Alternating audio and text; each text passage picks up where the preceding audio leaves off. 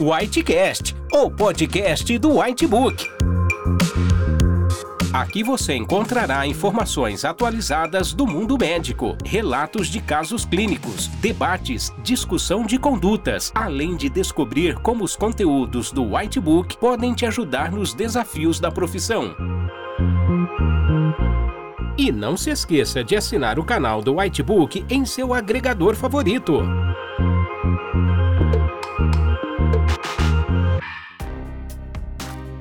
Olá e bem-vindo ao Whitecast, o podcast do Whitebook. Meu nome é Mariane Sávio, sou coloproctologista e hoje vamos conversar sobre retocolite ulcerativa. É muito importante conhecermos sobre essa doença porque a chance de nos depararmos com um paciente assim durante a nossa carreira médica é muito alta. Um estudo recente publicado no The Lancet Américas mostrou que a incidência de retocolite ulcerativa no Brasil vem crescendo e que é estimado que temos 0,1% da população do Brasil vivendo com doença inflamatória intestinal, o que é bastante. A retocolite faz parte das doenças inflamatórias intestinais e a sua etiologia ainda não é totalmente esclarecida, mas parece ocorrer a partir da interação de fatores genéticos, microbiota intestinal e imunorregulação da mucosa. Trata-se de uma doença que acomete a mucosa do cólon e do reto, e em geral de uma forma contínua, ou seja, começa no reto e vai se estendendo de maneira proximal para envolver as outras partes do intestino grosso. Os sintomas em geral são de diarreia, que pode ter muco e sangue, sintomas de tenesmo e urgência, várias evacuações ao dia e dor abdominal tipo cólica. Pode haver anemia, cansaço e fadiga,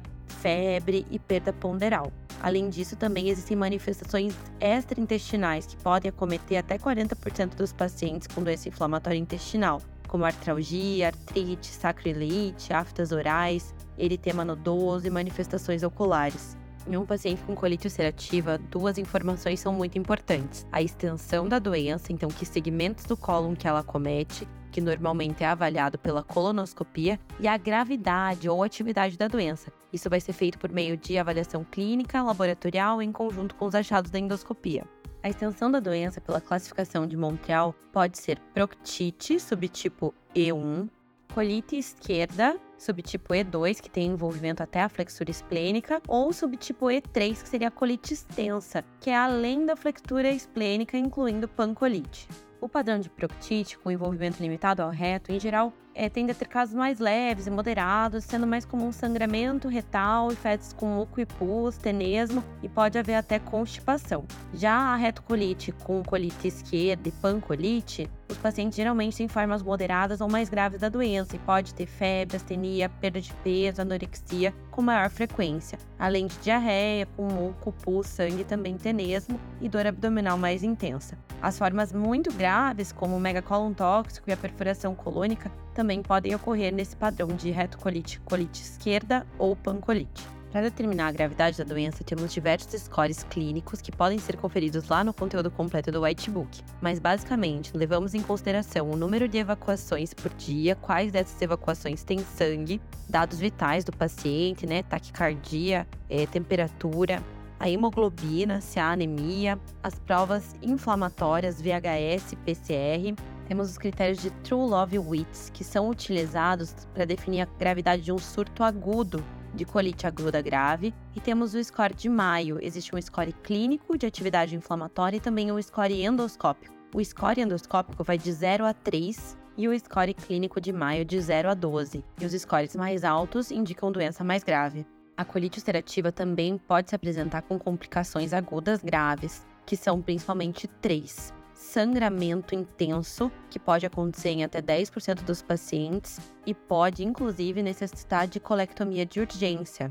A colite fulminante, o megacolon tóxico, que ocorre em pacientes que vão ter mais do que 10 evacuações por dia, sangramento contínuo, dor abdominal, distensão e sintomas toxêmicos sistêmicos, como febre, anorexia. O megacolon tóxico é definido por um diâmetro colônico maior que 6 centímetros ou secal maior que 9 centímetros no exame de imagem, como a tomografia, e a presença de toxicidade sistêmica.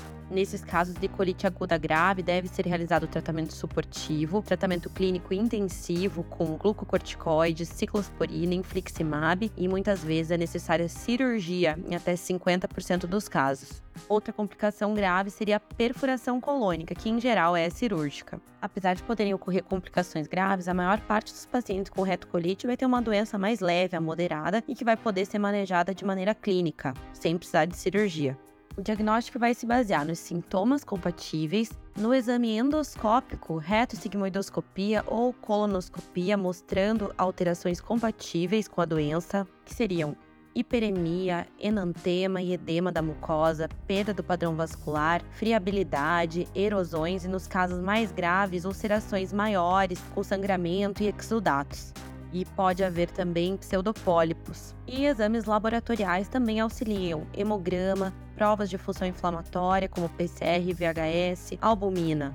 E a dosagem de calprotectina fecal também é uma boa ferramenta diagnóstica, um método que ajuda na diferenciação de quadros abdominais orgânicos e funcionais e também no acompanhamento da atividade inflamatória da doença inflamatória intestinal. É uma substância que é uma proteína ligadora do cálcio e do zinco, presente nos granulócitos, e a quantidade nas fezes vai depender da migração de neutrófilos da parede intestinal para a mucosa. Então é um exame interessante e auxilia tanto no diagnóstico quanto no acompanhamento. Mas nenhum desses achados, nem mesmo alterações na endoscopia, são específicos da colite ulcerativa. Por isso, a gente tem que estar bastante atento a diagnósticos diferenciais, que seriam principalmente as colites infecciosas, em especial destacar por Clostridium difficile, que pode ser a causa de alterações em exame endoscópico e também pode ser a causa de exacerbações da retocolite ulcerativa e deve ser pesquisado nas fezes. Outros tipos de colites infecciosas por bactérias e parasitas e infecções sexualmente transmissíveis podem causar proctite e mimetizar a retocolite num padrão de proctite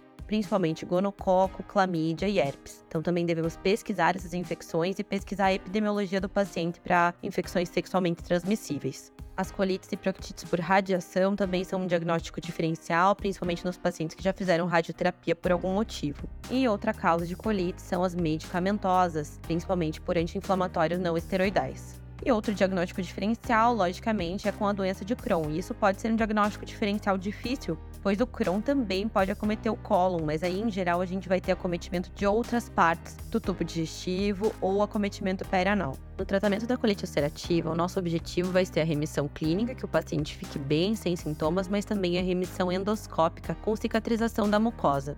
Queremos melhorar a qualidade de vida dos pacientes e também evitar o uso de corticoides. Além disso, lembrar que a atividade inflamatória crônica no cólon pode predispor a câncer coloretal e fazer um tratamento que consiga controlar essa inflamação também reduz o risco de neoplasia coloretal, que é um risco bem conhecido nos pacientes com retocolite.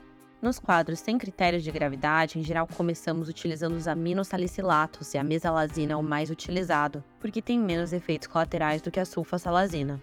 Ela pode ser usada na forma de supositório ou enema para as proctites ou via oral para as colites esquerdas ou pancolites. Em quadros mais graves ou que não respondem, podemos necessitar ciclos de corticoides e, em geral, o que utilizamos é a prednisona, que deve ser usada para indução da remissão em cursos curtos até melhor a clínica do paciente e não pode ser mantida a longo prazo e não é um tratamento de manutenção. Em pacientes que não têm boa resposta esses tratamentos que eu citei, podemos utilizar as tiopurinas, em geral a azatioprina, que é eficaz em pacientes que não são responsivos ou que não conseguem desmamar a corticoterapia e pode ser usada para manutenção da remissão.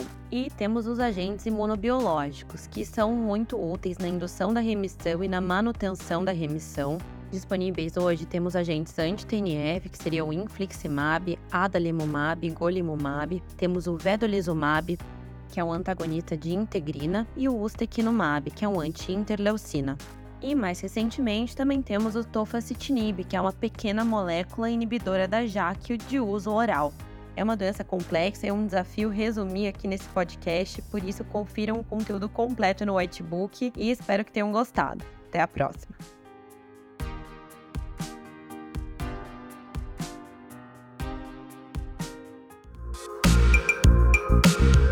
Para mais conteúdos atualizados, não deixe de assinar nosso canal do Whitebook e acesse nossos podcasts no portal PebMed em pebmed.com.br.